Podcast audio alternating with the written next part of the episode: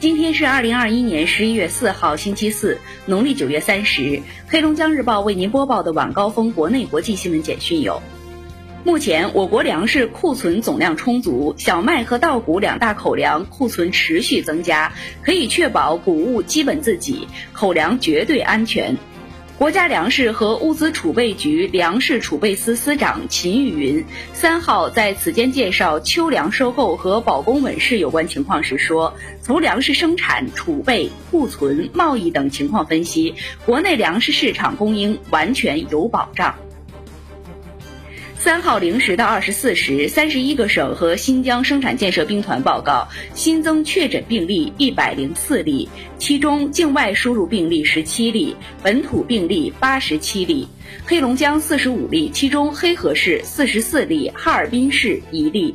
河北二十三例，其中石家庄市二十例，辛集市三例。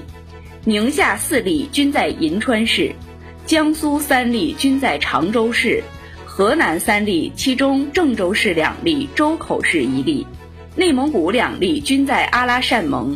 四川两例，均在成都市；甘肃两例，其中兰州市一例，天水市一例；山东一例在日照市；重庆一例在沙坪坝区；青海一例在西宁市，含两例由无症状感染者转为确诊病例，山东一例，四川一例，无新增死亡病例。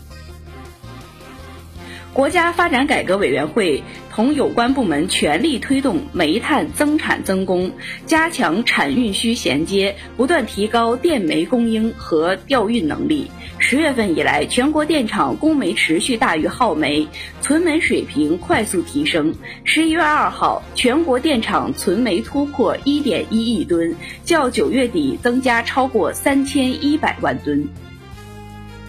二十三地进京火车票停售。昨天，中国铁路北京局集团有限公司疫情防控办介绍，截至二号，各售票渠道已暂停发售上饶、天水、黑河、张掖等共计二十三个地区一百二十三个车站至北京地区车站车票。工信部三号通报，近期针对用户反映强烈的 APP 超范围、高频次索取权限、欺骗误导用户下载等违规行为进行了检查，共发现三十八款 APP 存在问题。工信部要求这些 APP 应在十一月九号前完成整改，逾期不整改或整改不到位的，将依法依规进行处置，并予以行政处罚。近期网传图片显示，山西忻州原平市某小学情况统计表将学生划为十一类，其中包括领导子女、全市垄断部门子女、家长有犯罪前科的学生等。二号，原平市教育局回应，对原平一小在全市教科系统进行通报批评，对原平一小校长诫勉谈话，给予原平一小分管副校长警告处分。取消三年级教研组长和三年级二班班主任当年评优评模资格，当年不得晋升职称。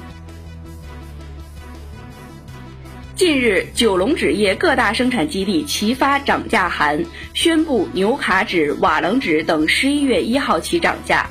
A.P.P. 金光纸业、山东太阳纸业等文化纸生产企业宣布，各种纸类从十一月一号起涨价。生活用纸方面。中顺洁柔宣布将于二零二二年一月一号起调价。钟南山呼吸疾病防控创新团队获二零二零年度国家科技进步奖创新团队奖。商务部三号消息，区域全面经济伙伴关系协定将于二零二二年一月一号起开始生效。据悉，RCEP 宣布文莱、柬埔寨、老挝、新加坡、泰国、越南等六个东盟成员国和中国、日本、新西兰、澳大利亚等四个非东盟成员国已向东盟秘书长正式提交核准书，达到协定生效门槛。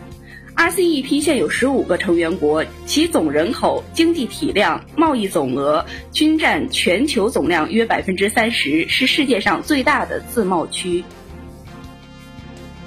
伊朗副外长三号宣布，伊核谈判将于十一月二十九号在奥地利首都维也纳重启。美联储缩减购债靴子落地，十一月起，每月少买一百五十亿美元。埃及总统府三号发表声明，根据埃及总统塞西的指示，埃及政府将于十二月起迁往新行政首都。埃及政府自二零一五年开始，在开罗以东沙漠地带规划一座新行政首都，预计转移约六百五十万人口以及政府机关和外国使馆。联合国环境规划署三号发布报告指出，全球城市变暖的速度是全球整体水平速度的两倍。到本世纪末，许多城市的气温可能会升高四摄氏度。黑龙江日报为您播报的晚高峰国内国际新闻简讯就是这些，更多新闻内容请关注龙头新闻客户端收听收看。我是主播王晴，制作孟庆轩，编审郝金杰，感谢您的收听。